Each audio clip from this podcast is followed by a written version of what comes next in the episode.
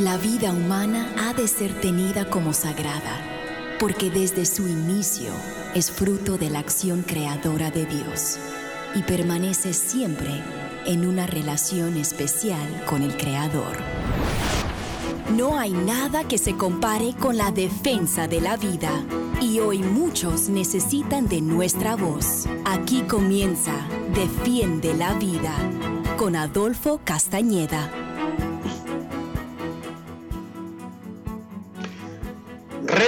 Y avances del movimiento Provida en América Latina, sobre todo en tiempos recientes. Hola queridos oyentes de Radio Católica Mundial y de el programa Defiende la Vida de Vida Humana Internacional. Les habla Adolfo Castañeda, director de Educación de Vida Humana Internacional, para darle la bienvenida a su programa Defiende la Vida. Efectivamente, el tema que estamos, vamos a abordar hoy, y es posible que también en los programas que siguen, es este tema de los retos y avances del movimiento Provida América Latina, sobre todo recientemente con la pandemia del COVID, pero también con otras eh, eventos que han sucedido. Y eh, para ello vamos a entrevistar línea telefónica desde San José, Costa Rica, a Luis Fernando Calvo, que es director de la Asociación Opciones Heroicas, una organización que defiende la vida, la familia y los valores. Pero antes quiero recordarles que Defiende la Vida, con el favor de Dios, se transmite todos los martes de 4 a 5 de la tarde, hora de Miami, hora del este de Estados Unidos, gracias a las ondas radiales de Radio Católica Mundial. Y hoy, 31 de agosto de 2021, estamos con todos ustedes en vivo y en directo, como siempre, para brindarles otro interesante programa acerca de la defensa de la vida humana y de la familia. Eh, de manera que eh, tenemos a Luis Fernando Calvo, él es un colaborador de hace mucho tiempo, entre otras cosas, de Vida Humana Internacional y este es un líder pro vida en su país y es un gozo, un honor para nosotros tenerlo con nosotros en este programa de Defiende la Vida. Así que sin más preámbulo, le quiero dar la más cordial bienvenida a Luis Fernando Calvo al programa Defiende la Vida. Eh, Luis Fernando, no sé si me escuchas. Él está en línea telefónica con nosotros. Eh, si parece que aquí en Miami el tiempo está un poco malo. No sé si es debido a ello, pero no se preocupe que ya pronto lo vamos a tener en línea con nosotros y para un adelanto, Dios mediante, la próxima semana vamos a estar hablando del nuevo curso de capacitación provida de vida humana internacional para el mundo hispano. Y para ello vamos a estar entrevistando a Mario Rojas, nuestro director regional para el mundo hispano de Vida Humana Internacional y a la señora Nancy Tosi, que ya ustedes la han escuchado, al igual que Mario, en ocasiones anteriores. Y este, ella es eh, misionera provida, em, em, podemos decir que es eh, una, no solamente una colaboradora, sino una asesora educativa también de vida humana internacional y en calidad de asesora de educativa, ella se encarga de darle seguimiento allá en, Ecuador y en otros países de América Latina. Ok, Luis, ya tenemos a Luis Fernando con nosotros. Luis Fernando, de nuevo te damos la más cordial bienvenida a Defiende la Vida. Te escuchamos. Muchas gracias, Adolfo. Eh, ¿Me escuchas bien en, este momento? Sí. Eh, sí, te escucho perfectamente bien. muy bien, muy bien, qué bueno, qué alegría. Bueno, decía que la alegría es mía precisamente eh, de estar en este tu programa y precisamente estar en las ondas radiales de Radio Católica Mundial. Eh, feliz de compartir contigo en este espacio y compartir un poco la experiencia que hemos tenido en el ámbito de la defensa de la vida en, bueno, mi país y también un poco más allá, ¿no? Eh, como no, precisamente de eso queríamos comenzar a hablar. pudiéramos empezar a hablar de los retos de que están teniendo ustedes allá, nuestros hermanos en Costa Rica y, también en América Latina, y para luego hablar de los, de los avances y los triunfos que se han logrado obtener en esta época tan difícil que nos ha tocado vivir, ¿verdad? Con la, con la pandemia del coronavirus y lo que está pasando en el mundo, en Afganistán, y, eh, pues presentan, la gente está nerviosa, está preocupada, ha habido cambios últimamente que, que, no han sido muy favorables para la vida y familia. Pero bueno, dentro de, en medio de eso está la esperanza. ¿Qué, qué tienes que decirnos acerca de los retos que está enfrentando en estos momentos el movimiento Pro Vida y a favor de la familia en América Latina? Mira, bueno, sí, en efecto, concuerdo contigo, es un, es un, tiempo difícil, ¿verdad? Como bien dices, no debemos perder la esperanza, pero, pero ciertamente eh, la llegada del, eh, del coronavirus y la pandemia del COVID, pues ha significado un reto muy, muy importante eh, para los eh, grupos pro vida, para el movimiento pro vida, pienso yo, por la paralización social, si quisiéramos definirlo de alguna forma, eh, la forma en que se ha manejado la pandemia en muchísimos países de América Latina, yo pensaría que en todos, eh, ha llevado la destrucción de esto que se conoce como capital social, ¿no? Y este capital social es precisamente aquello que se construye a través de las relaciones sociales, de los encuentros, de, del diálogo, de trabajar juntos y, por ejemplo, trabajar juntos precisamente en el movimiento de la vida y la familia. Entonces, eh, definitivamente la pandemia ha, llevado eh, a una importante disrupción social en todos los planos, pero que ciertamente ha afectado también a los eh, grupos pro vida y precisamente, digamos, esfuerzos que se venían realizando en algunos países, por ejemplo, puedo hablar de Costa Rica, de organización, de, de trabajar más en conjunto, pues se han venido, digamos que que se han venido debilitando, ¿no? Eh, precisamente por eh, la situación del eh, coronavirus, ¿no? esto también ciertamente podríamos decir que, que otros proyectos, por ejemplo, que se venían realizando con alguna con alguna frecuencia, por ejemplo, los congresos, ¿no? Este que los congresos pro vida, los congresos nacionales o inclusive los regionales que se hacen o se hacían a favor de la vida y la familia, pues es algo que en definitiva se ha tenido que suspender. Entonces yo, yo apuntaría que la, la situación de la pandemia ha generado una disrupción social importante y ha, y ha debilitado precisamente el tejido eh, que se venía trabajando, el tejido de, organización o de, de, apoyo entre los grupos y movimientos pro vida. Eh, también habría que decir, ¿verdad? Y eso es algo que al menos en el caso de Costa Rica he palpado, ¿verdad? Y que es un tema que es difícil de abordar y que es un tema más o menos polémico, ¿verdad? Pero que inclusive ha, generado mucho conflicto en los grupos pro vida es eh, la decisión o la, eh, digamos, la, posibilidad de, aplicarse la vacuna, ¿no? Contra el coronavirus.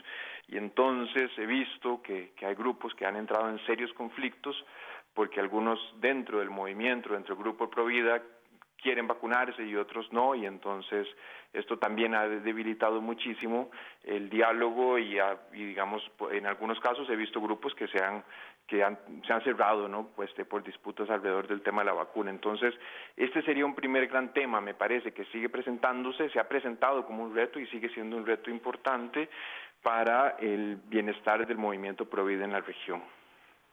Yo, yo creo que sí, que es, aquí, acá también ha habido este, división respecto a este tema.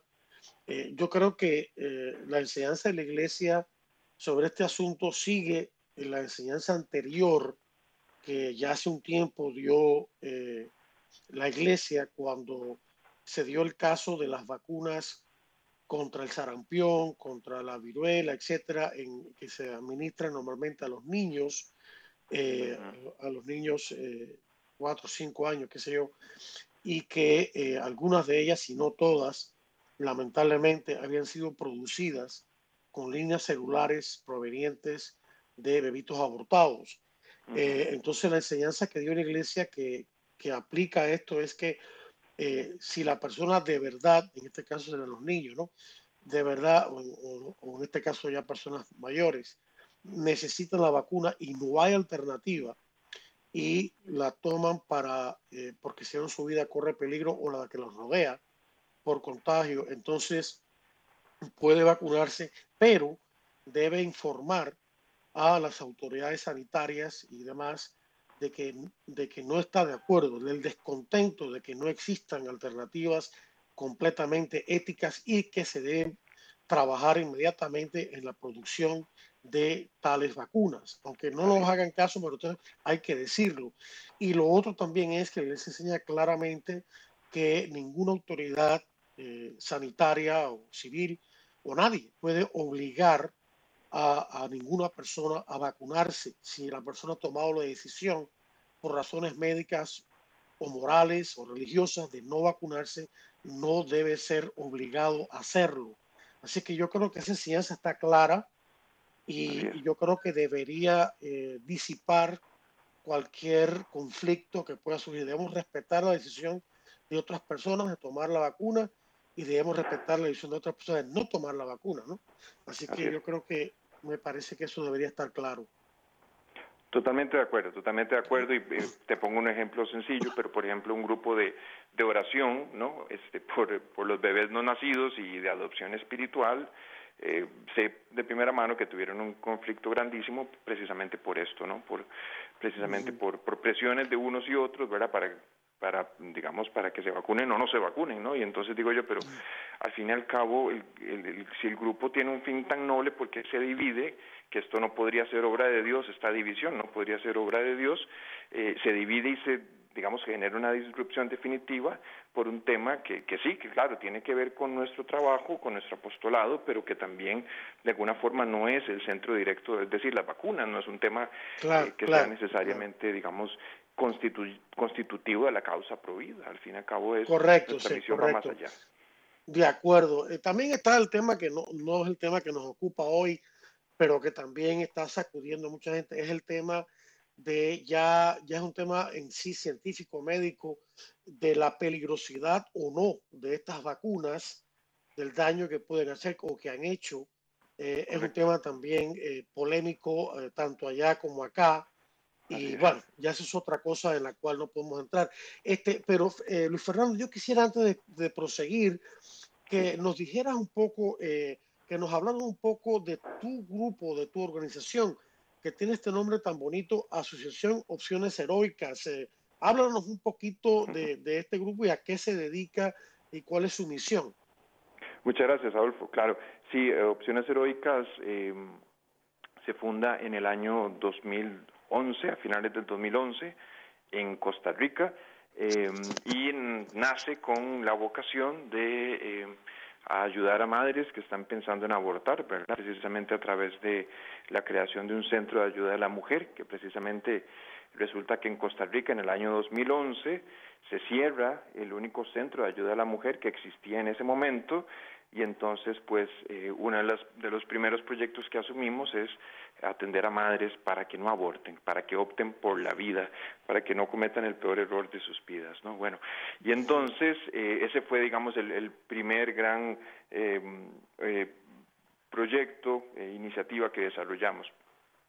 Ya después, con el tiempo, continuamos en la atención de madres en riesgo de abortar y desarrollamos también un trabajo importante, fuerte, intensivo, si se quiere, de formación y sensibilización, particularmente hacia adentro de la iglesia, adintra, ¿no? Es decir, eh, visitando parroquias, trabajando con pastoral juvenil, pastoral familiar, con grupos y movimientos dentro de la iglesia para formar y sensibilizar sobre el valor de la vida humana en todas sus etapas, particularmente antes del nacimiento. Y entonces, desde el año 2012 hemos dedicado muchísimos esfuerzos precisamente a visitar parroquias, a trabajar con grupos y movimientos a nivel de charlas y formaciones.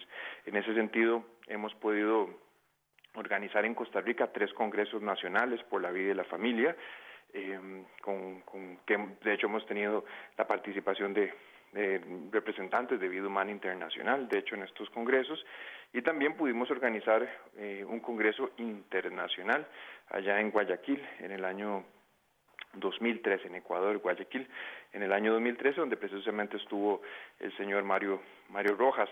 Eh, recuerdo que tú nos acompañaste, Adolfo, en el año 2011 en Costa Rica, eh, precisamente en el Congreso Internacional Provida que organizamos aquel año por acá, ¿no? Y también el doctor Felipe Vizcarrondo, que, de, que lo, reportamos, con mucho cariño. Pero bueno, esos, esos dos, digamos, son, han sido las dos grandes áreas y, esfuerzos, eh, digamos, que hemos impulsado en opciones heroicas. Eh, ¿O por qué opciones heroicas, verdad? Porque claro, cuando, cuando tienes una sociedad que te dice que opta por lo más sencillo, por lo más fácil, eh, sin importar cómo tus decisiones impactan a los demás, ¿verdad? Entonces, claro, pareciera heroico pedirle a una madre que no aborte, que lo piense muy bien, que piense en el hijo que está eh, en, que se está gestando en ella y que depende de ella para que pueda seguir viviendo. Y entonces, claro, nosotros que en ese sentido queremos motivar a otros para que tomen decisiones, que tomen una opción heroica de optar por la vida. Entonces, de ahí viene un poco el nombre de la asociación. Ah, queda muy bien. Y ahora con, con, el asunto este del confinamiento debido a la pandemia, este, eh, este centro sigue operando o, o, han tenido que discontinuar o lo han tenido que cambiar a otra modalidad? ¿Cómo, cómo están manejando este asunto? Claro, sí, se ha visto fuertemente, sí, se ha visto fuertemente impactado la operación del, del Centro de Ayuda a la Mujer. Hemos, em, hemos tenido que em, suspender, digamos, la, la atención de madres. Eh, sí seguimos ayudando o acompañando a algunas madres que ya habíamos atendido, pero sí hemos tenido que este, suspender eh, la atención, digamos, a, digamos, a madres nuevas, que por así decirlo, ¿no? que, que llegaran. Eh, ha sido muy difícil y esto también pienso que es un reto importante, ¿verdad? la parte financiera, yo siento que, que la pandemia también nos ha afectado muchísimo a muchos, ¿verdad?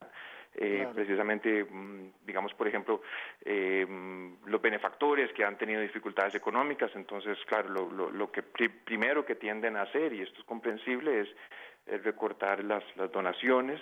Eh, algunas parroquias que apoyaban ya no pueden apoyar porque también ellos están en dificultades, ¿no?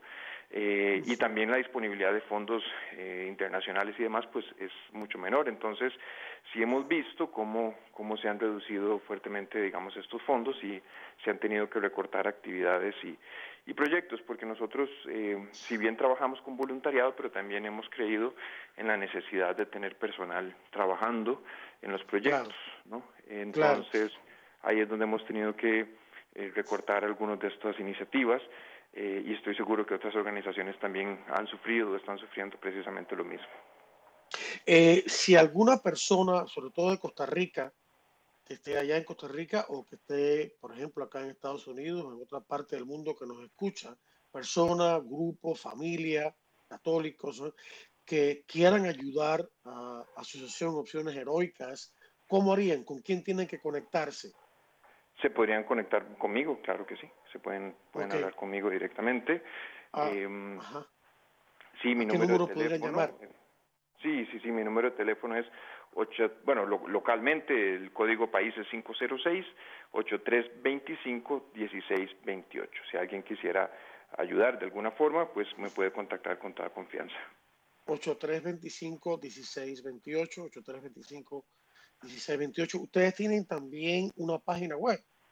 Sí, así es, correcto. Tenemos una página web, ahí viene la información, por ejemplo, eh, de contacto y la información bancaria. Si alguien quiere hacer una transferencia, pues ahí tiene la, también la forma de, ahí tiene los datos, ¿no? Para, para hacer una transferencia, por ejemplo. Este, Solamente tiene que poner forma, ¿no? Eh, eh, para accesar la dirección de la página, lo más que tendrían que poner en Google Asociación Opciones Heroicas. Sí, correcto. El, sitio web es opción www punto ah, .org de organización y ahí nos, nos pueden encontrar. www.opcionesheroicas.org Yo creo que está fácil de, de, en todo caso, si, si alguien que nos escucha después del programa no ha podido apuntar nada porque estaba ocupado, lo que sea, me puede escribir a mí, a adolfo arroba vidahumana.org, mi, mi email lo he repetido muchas veces, y es de fácil recordación, adolfo arroba vidahumana.org, adolfo arroba vidahumana.org y con muchísimo gusto eh, yo le daré los datos pertinentes. Este, Luis, em, entonces me imagino que para la, la, dimensión educativa de la labor de ustedes, eh, me imagino que han tenido que usar la opción de virtual, ¿no? De conferencias por Zoom.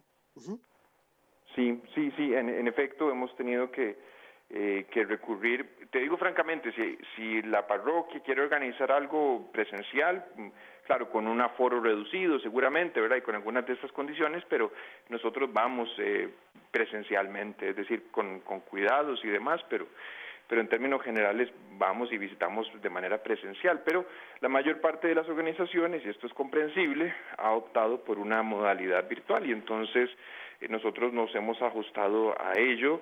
Eh, la dinámica no es tan, tan rica, ¿verdad? Tan, tan provechosa, eh, pero definitivamente vale la pena, pues, digamos, valerse de estas plataformas para seguir llevando el mensaje, ¿no? Por ejemplo, me invitaron de una universidad eh, secular, la principal universidad del país, a hablar a unos muchachos que están en primer año de filosofía, hablar sobre el tema del aborto, ¿no? Y entonces, normalmente se pueden producir interacciones muy ricas, que tratamos de que sean siempre muy, muy respetuosas, muy como en el punto, ¿verdad? Sin salirse, eh, pero bueno, eh, definitivamente no fue lo mismo, pero nosotros felices de, de aprovechar cualquier espacio que nos puedan dar, ¿no? Pero, pero bueno, definitivamente hay que tratar de ajustarse a estas nuevas eh, dinámicas, ¿no?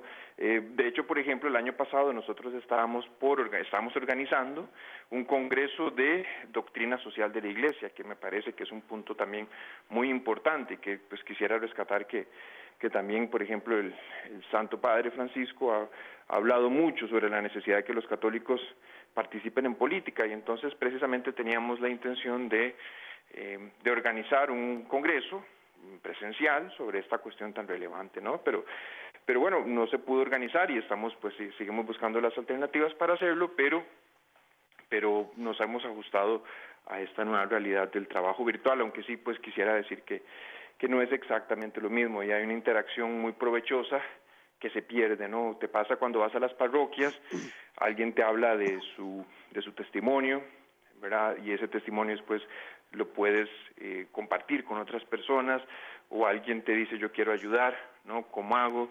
O alguien se lleva un libro, ¿verdad? Y entonces esto se ha perdido, ¿no? Esperemos que eh, Dios y la Virgen, que en el futuro cercano ya podamos tener nuevamente esas interacciones presenciales que son más provechosas, ¿no? Eh, Luis Fernando, yendo un poco más allá de, la situación que, que, de dificultad que nos ha presentado la existencia de la pandemia, eh, ya otros ritos, eh, perdón, ritos, retos, perdón, disculpe, otros retos, desafíos que provenientes ya de la cultura de la muerte en sí, ¿qué ha estado pasando en tu país y y en América Latina en general en los últimos años. Claro, eh, ahí podríamos, eh, Adolfo, eh, hablar de, distintos temas y ha sucedido mucho y está sucediendo muchísimo en nuestros países, ¿verdad? Porque la cultura de la muerte no se ha detenido con la pandemia, ¿verdad? Es decir, no, no hace un impas, ¿verdad? y en ese sentido, por ejemplo, lo que vemos en el ámbito geopolítico, ¿verdad? En el plano, en el plano de la política latinoamericana vemos, por ejemplo, eh, un avance del socialismo en la región, ¿verdad? Hay que decirlo, mm. digamos, llanamente, de manera directa, hay un avance del socialismo en la región y, por ejemplo, el caso más reciente es el caso de Perú, ¿verdad? Eh, eh, felizmente en Ecuador, pues si bien estuvo cerca, pero pero digamos que el candidato que al final fue electo pues es más conservador, ¿no? Pero sí, digamos, el caso de Perú eh, genera ahí bastante, bastante preocupación, porque también en el futuro cercano tendremos elecciones en Chile, ¿verdad? Que sabemos todo lo que ha sufrido Chile precisamente en los últimos dos años, ¿verdad? Que Chile, que ha sido un ejemplo de desarrollo social y económico para la región, pues precisamente ha estado sometido a grandes turbaciones sociales, ¿no? Eh, y entonces, y, sabemos que en Colombia también tendremos elecciones en el futuro cercano y pareciera que eh, pareciera que será difícil, ¿no? Que se pueda reelegir un candidato conservador, ¿no? Entonces Chile, Perú, Colombia son países que tienen elecciones en el futuro cercano. Perú ya las tuvo, perdón, y eligió a un a un socialista, ¿no? Sabemos que normalmente ¿verdad? los eh, candidatos o los eh, políticos socialistas pues tienden a favorecer mucho más el aborto, ¿no? Eh, sí, desgraciadamente es, así.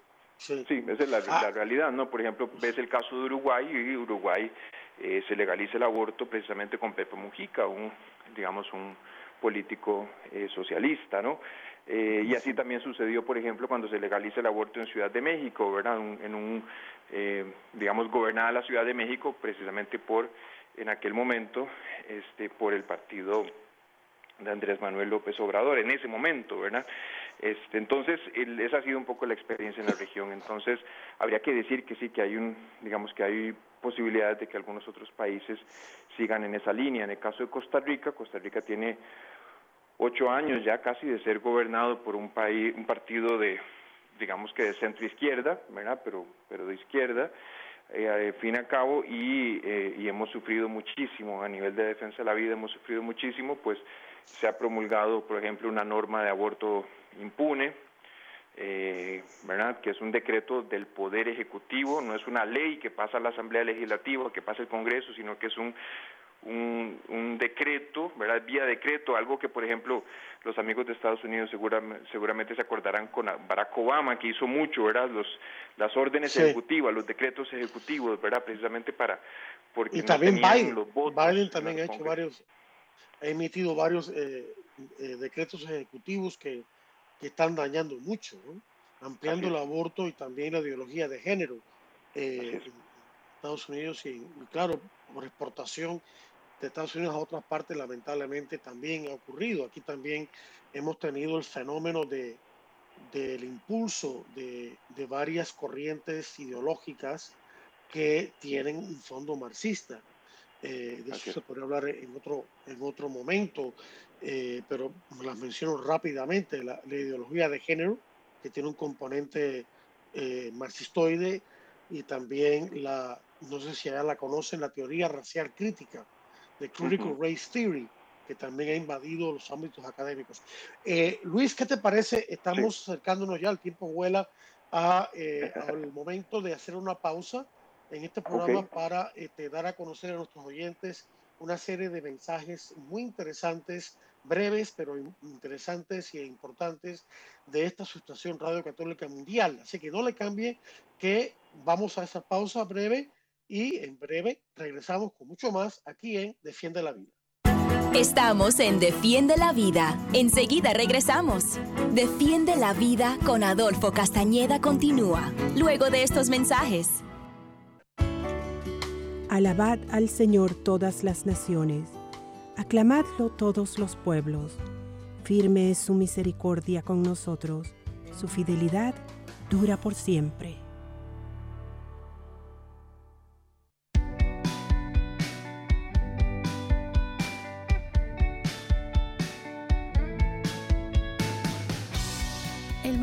Castos por Amor en la Arquidiócesis de Miami te invita al Congreso Virtual Semper Fidelis es Christus, siempre fieles a Cristo, con charlistas internacionales, disponible en inglés y en español, gratis.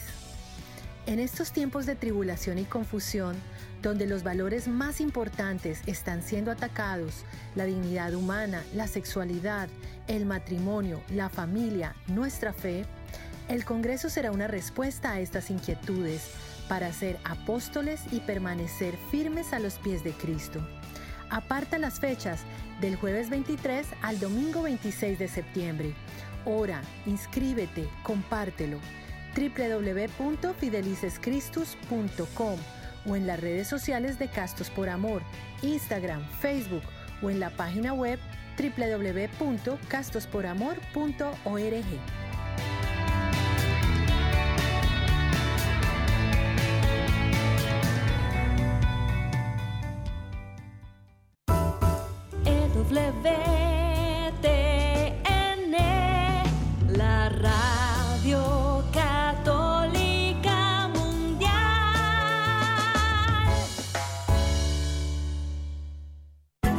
Y ahora continúa Defiende la vida con Adolfo Castañeda, en vivo por Radio Católica Mundial. Defiende la vida con Adolfo Castañeda. Continúa ahora. Bien, queridos amigos, aquí estamos de vuelta en su programa Defiende la Vida con su servidor, Adolfo Castañeda, de Vida Humana Internacional. Y para que los que nos sintonizan por primera vez, o de hace poco que no nos conocen, eh, Defiende la Vida es un programa que se transmite en vivo en directo, con el favor de Dios, todos los martes de 4 a 5 de la tarde, hora de Miami, hora del este de Estados Unidos, a todo el mundo, gracias a las ondas radiales de Radio Católica Mundial. Y hoy, martes 31 de agosto de 2021, estamos cerrando el mes con este programa de Defiende la Vida.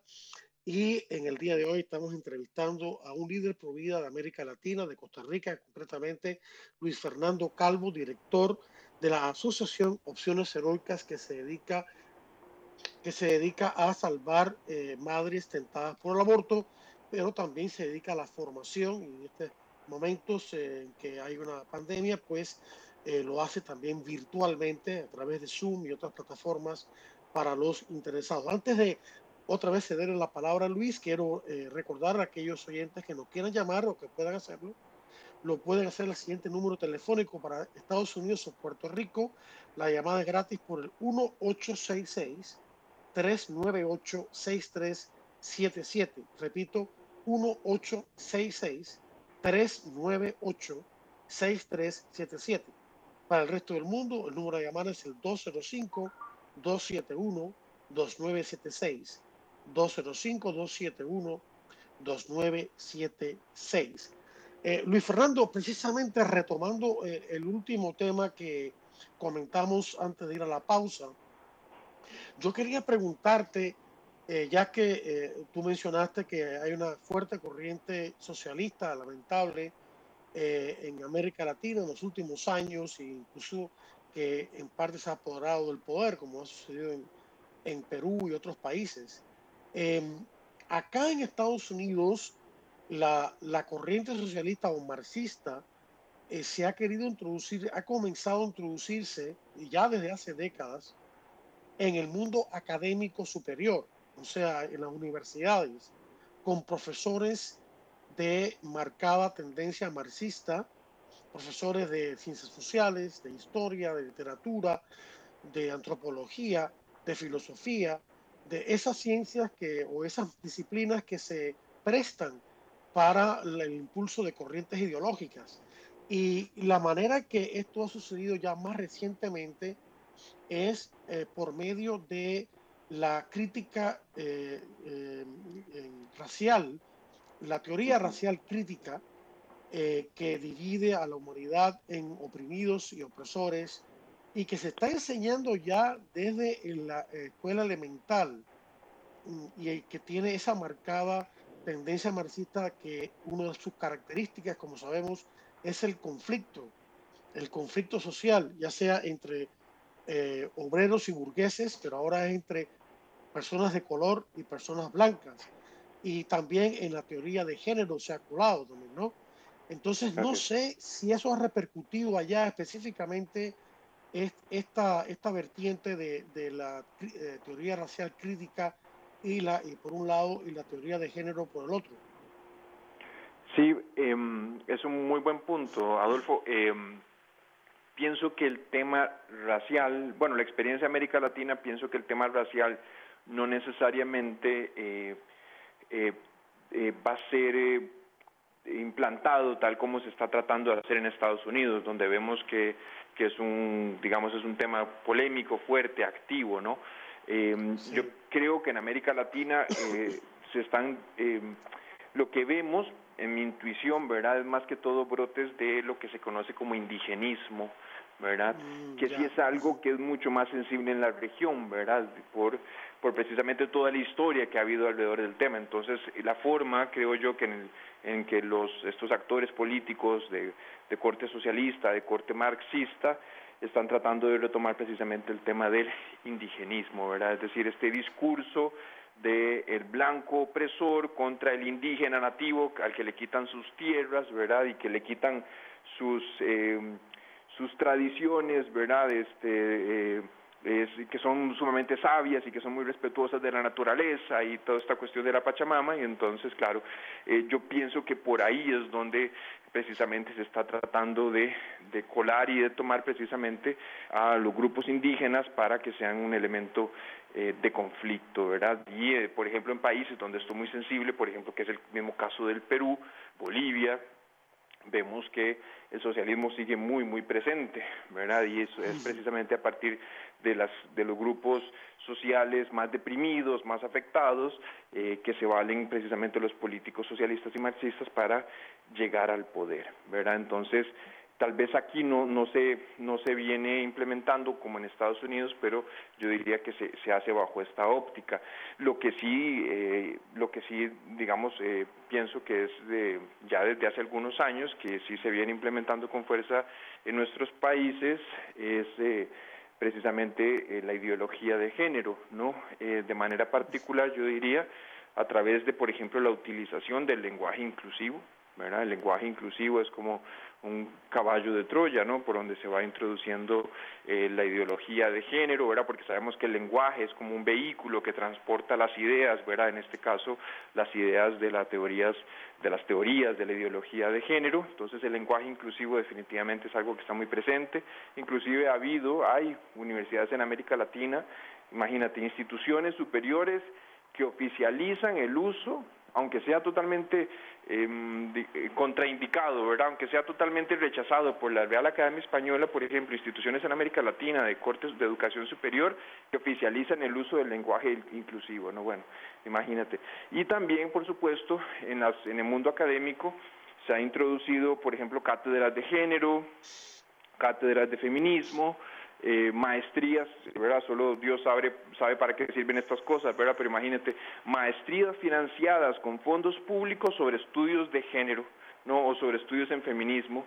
Eh, y entonces, claro, ha sido el, es decir, la estrategia es buena, ¿no? Porque te aprovechas, ¿verdad? De que existen fondos públicos, tienes gente que está pagada en estas universidades que anda enseñando día y noche, ¿verdad? Esto, y con fondos estatales, ¿no? Entonces, esto es algo que hemos visto que se viene implementando con mucha fuerza, así como también todo lo que tiene que ver con la ideología LGBT, ¿no? Todo lo que tiene que ver con este, esta ideología en donde, por ejemplo, las instituciones públicas, las banderas que levantan ahora son precisamente las banderas del movimiento LGBT, ¿verdad? Que tiene, que bueno, y por supuesto todo nuestro respeto y cariño y amor hacia las personas con atracción hacia el mismo sexo, pero aquí estamos hablando ciertamente de una dinámica en la cual eh, se viene a eh, tratar de eliminar ¿no? el, papel, el modelo de la familia natural, que es entre varón y mujer, y entonces se vienen a implementar estas otras, eh, estas otras ideologías. Y vemos, vemos que sin lugar a dudas hay una intención de que esta enseñanza del gender, ¿verdad? del género, llegue a la más tierna edad posible. Entonces vemos... Eso te iba a preguntar. Simplemente, claro, en, programas de educación escolar, ¿no? Ya están viendo este tipo de cuestiones. Eh, acá, acá en Estados Unidos, y, menciono brevemente la, la, situación que voy a describir ahora para ver si se, está replicando allá. Eh, dentro de esta, de esta batalla de, de, la ideología de género, eh, lo que se está viendo que tiene a los padres muy asustados es que se está promoviendo entre los niños, yo creo que a partir ya del tercer o quinto grado, la idea de que si un niño o una niña no se siente cómodo con su cuerpo, es decir, que interiormente tiene una identidad sexual que ellos llaman identidad de género distinta a su sexo biológico, entonces ese niño automática o esa niña automáticamente es catalogado como un transgénero y eh, es como empujado, como, como se le insiste en que la única manera de solucionar su disforia de género, es decir, su ansiedad producto de este desfase entre su identidad sexual interior y su sexo real biológico, que entonces debe inmediatamente ser atendido y hacer la transición eh, de género, es decir, cambiar de sexo, que en realidad, como sabemos, no se puede cambiar de sexo porque eso está codificado en el ADN de cada persona, XX o XY. Eh, entonces, pero es muy peligroso porque se están enrumbando a niños y niñas en el camino de una serie de, de, del suministro de hormonas muy peligrosas, incluso de cirugías que mutilan eh, partes del cuerpo que son saludables, que causan una serie de problemas gravísimos eh, físicos y psicológicos a la larga o a la corta. Entonces, no sé si en América Latina también se está empujando esto se están promoviendo esto de que los niños que se sienten incómodos con su sexo sean inmediatamente sometidos a un proceso que ellos llaman de transición de género. Yo, creo, eh, lo que he visto es que em, esta discusión se está dando a nivel de adultos, en este momento se está dando a nivel de adultos y el esfuerzo viene precisamente para que sean, porque sabes que claro, en América Latina eh, se depende mucho, a diferencia de Estados Unidos, ¿verdad? Se, se depende mucho en el caso de, por ejemplo, la atención en salud, se depende mucho de los programas de medicina social, ¿no? De medicina socializada, es decir, prevista, eh, provista por el Estado, ¿no? Entonces, em, en este punto en concreto que mencionas, he visto que el push, que el empuje es para que precisamente los adultos, ¿verdad? están en esa etapa, accedan a servicios de modificación de, em, de sexo, ¿verdad? Cosa que como bien dices es, imposible, no lo puedes modificar, es algo genético, pero eh, viene precisamente a nivel de los adultos. Eh, eh, esa discusión aún, ¿verdad? No se está dando en cuanto a que los menores de edad puedan acceder a este, a este tipo de cuestiones. Pienso que todavía hay una resistencia eh, social, digamos, a, a, discutir esto, ¿verdad? Lo que sí, vemos es, em, en el, como que en el plano legal todavía no se está dando esta batalla, como que el tema de los niños todavía hay cierto resguardo, pero donde sí vemos es en el plano cultural, que estas, que estas ideas van permeando con muchísima fuerza, pienso yo, principalmente a través de del Internet, de las redes sociales, a través de la televisión por cable y empresas, eh, de hecho de Estados Unidos, ¿verdad? Este, em, que eh, vienen promoviendo, por ejemplo, em, eh, vienen promoviendo, por ejemplo, si este tipo de mensajes. Entonces encuentras programas a cualquier hora del día en, en, mm, digamos, en televisoras o en o en canales que son exclusivos para niños, ¿verdad? Eh, y encuentras eh, series que seguro que ya también se ven en Estados Unidos eh, con estos temas del género, con con verdad con, con relaciones de parejas del mismo sexo y cuestiones así no también inclusive vale la pena mencionarlo hemos visto cómo se viene promoviendo por ejemplo temas como magia negra eh, como eh, temas de hechicería, eh, como una se viene como tratando de vender una idea de que de que hay diablos buenos, ¿no? De que entonces claro hay series animadas en algunos de estos canales que vienen por cable eh, que precisamente van en esa línea, como tratan de, de dar una una mirada de inocencia a la hechicería, a la magia negra, a la brujería, entonces hay series precisamente con, con esto, ¿verdad? Con esta dinámica. Sí, sí, acá, ocurre igual.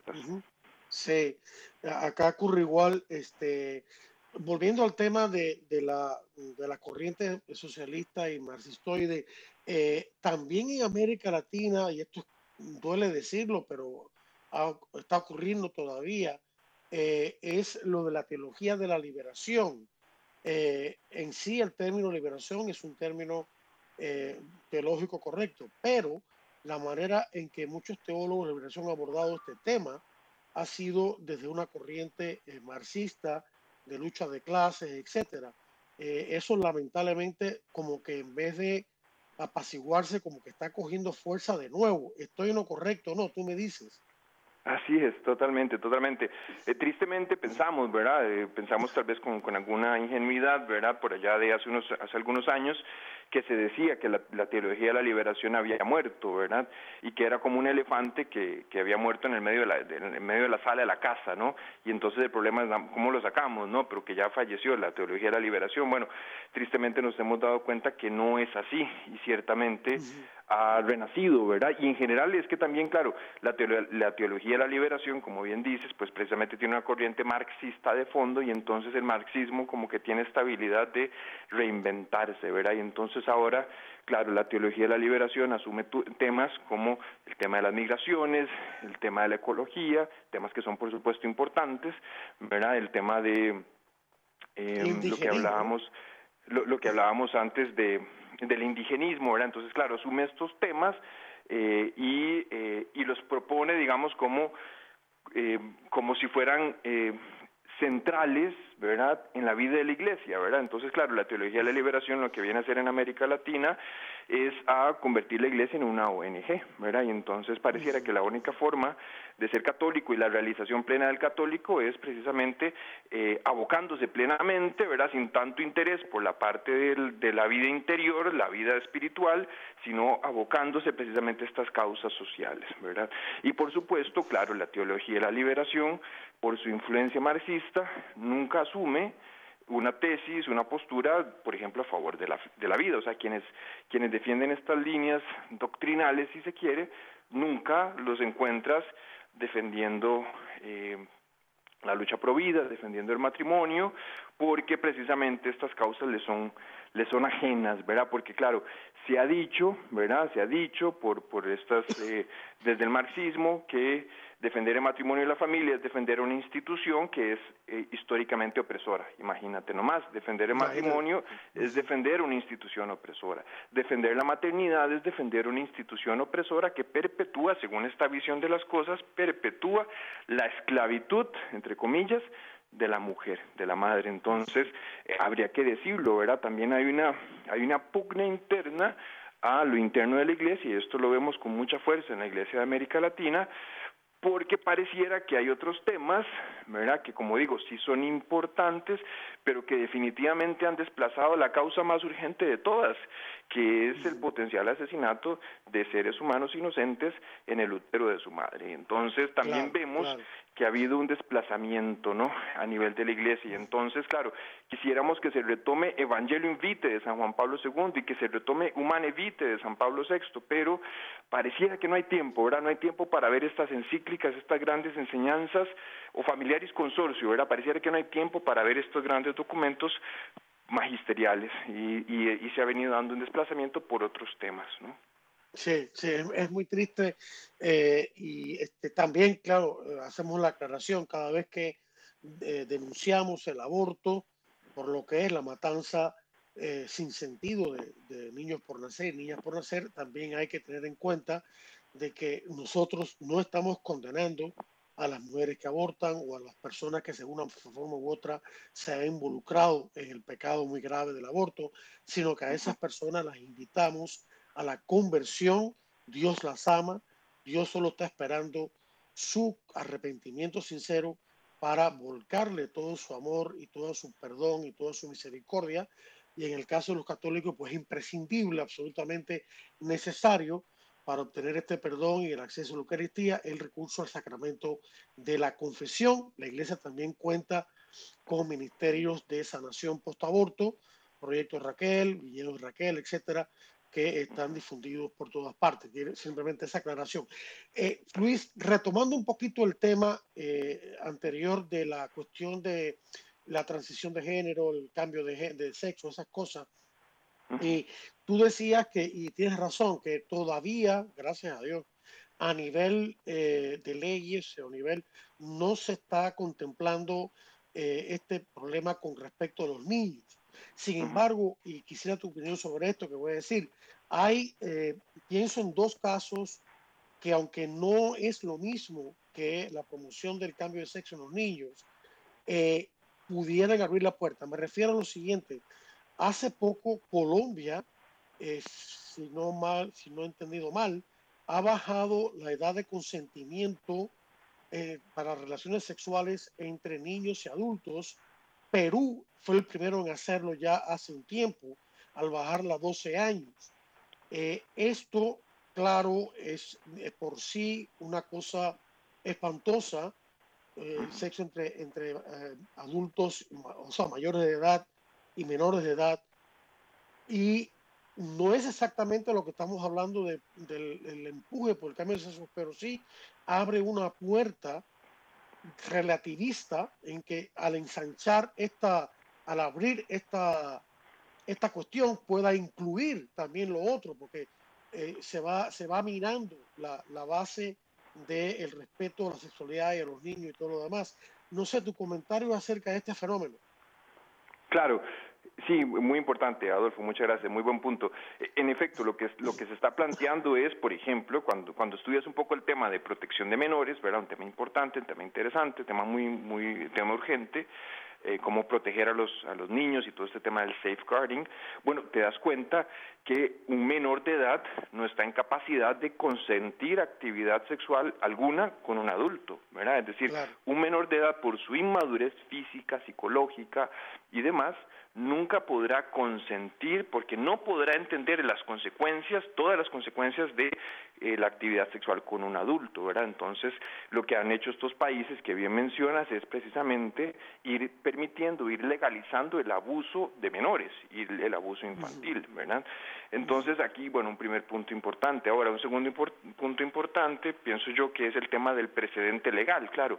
En materia jurídica, en materia del derecho, el precedente es muy importante, ¿no? Entonces, claro, por supuesto, aquí lo que se va haciendo es abriendo portillos para que eventualmente se puedan permitir este tipo de prácticas como las que eh, bien anotas, ¿verdad? Porque entonces se dice, bueno, si ya se permite para esto a partir de esta edad, y por supuesto que las estadísticas son maravillosas, ¿verdad? Y los casos nunca aparecen, ¿verdad? De, de los maltratos y de, los, y de las vidas eh, dañadas, ¿verdad? De vidas inocentes dañadas, entonces por supuesto que precisamente se va a seguir aplicando este mismo criterio para ampliar el abanico para acceder, ¿no? A este, a que los niños, por ejemplo, puedan acceder a esto, ¿no? Y entonces, claro, es evidente que un que un menor de edad nunca estará capacitado para, como, como decía antes, para tener actividad sexual con un adulto y tampoco para decidir si en realidad es un varón o si en realidad es una mujer o es un varón atrapado en el cuerpo de una mujer o viceversa. Es decir, sabemos que estas decisiones eh, eh, jamás podrán ser tomadas por un menor de edad quien no tendrá en el panorama todas las posibles consecuencias de sus sus actos. Entonces, lo, lo que sí, eh, como bien apuntas, eh, sí vemos, sí vemos que esto se va abriendo a nivel legal. Lo otro que sí ya es un hecho, que te lo puedo decir, es hay un eh, la patria potestad, esto que conocemos como patria potestad, ¿no? A nivel cultural, es decir, a nivel social, a nivel de lo que la sociedad ve, la patria potestad ya casi no existe, ¿no? Y esto sí se ha venido eh, eh lo ves, por ejemplo, a nivel de los, de los colegios, de las escuelas, ¿no? La opinión de los padres es cada vez menos importante eh, en cuanto a la educación de los hijos, en la educación sexual ya los hijos no se meten. Por ejemplo, si eh, tu hija de 15 años o tu hijo de 15 años, en caso de Costa Rica, lo puedo decir que es así, quiere hablar de sexualidad con un médico del Seguro Social, ¿no? de la institución pública, el padre de familia se tiene que quedar fuera ¿no? Se tiene que quedar fuera y no puede participar en este diálogo, ¿no? Entonces, claro, tú dices, sí, eh, ah, bueno, y por ejemplo, en los programas de educación de la sexualidad que se implementaron hace ya 6, 7 años en Costa Rica, no se menciona, menciona ni una sola vez el rol de los padres, ¿no? Entonces, claro, aquí nuevamente estamos dentro de una estrategia socialista en donde, claro, el Estado, ¿verdad? Todo a través del Estado, ¿verdad? Como diría Mussolini, también todo a través del Estado. Entonces, claro, el Estado es el que provee, el Estado es el que educa, el Estado es el que cuida y evidentemente los padres de familia pues son los que terminan siendo desplazados, ¿no? Hay un esfuerzo de crowding out, es decir, saquemos a los padres de familia de la ecuación para que los niños, los menores, estén precisamente a disposición del omnipotente Estado. ¿verdad? por decirlo de alguna forma. y eso, es, terrible. Muy claro. Eso es terrible. Y, claro, ustedes están educando en eso de que hay que enfatizar mucho, el programa se nos acaba, pero no quiero dejar de enfatizar el hecho que ya, tú lo sabes, todos lo sabemos, que los padres son los primeros y principales educadores de sus hijos. Eso lo enseña la Biblia, lo enseña la iglesia, lo enseña la ley natural o sea que es un, es un principio que, al cual, que obliga a toda persona eh, racional, no, a toda persona, no solamente los católicos. Y, eso se está mirando, eso es terrible porque va destrozando el nexo padres-hijos. Y bueno, con esto, muchas gracias, te agradezco profundamente, Luis Fernando, tu comparecencia, el aceptar esta entrevista, gracias por la misma. También a nuestros oyentes, gracias y les deseo a todos una feliz semana y la bendición de Dios y los espero la próxima semana para otro interesante programa de Defienda la Vida. Hasta entonces.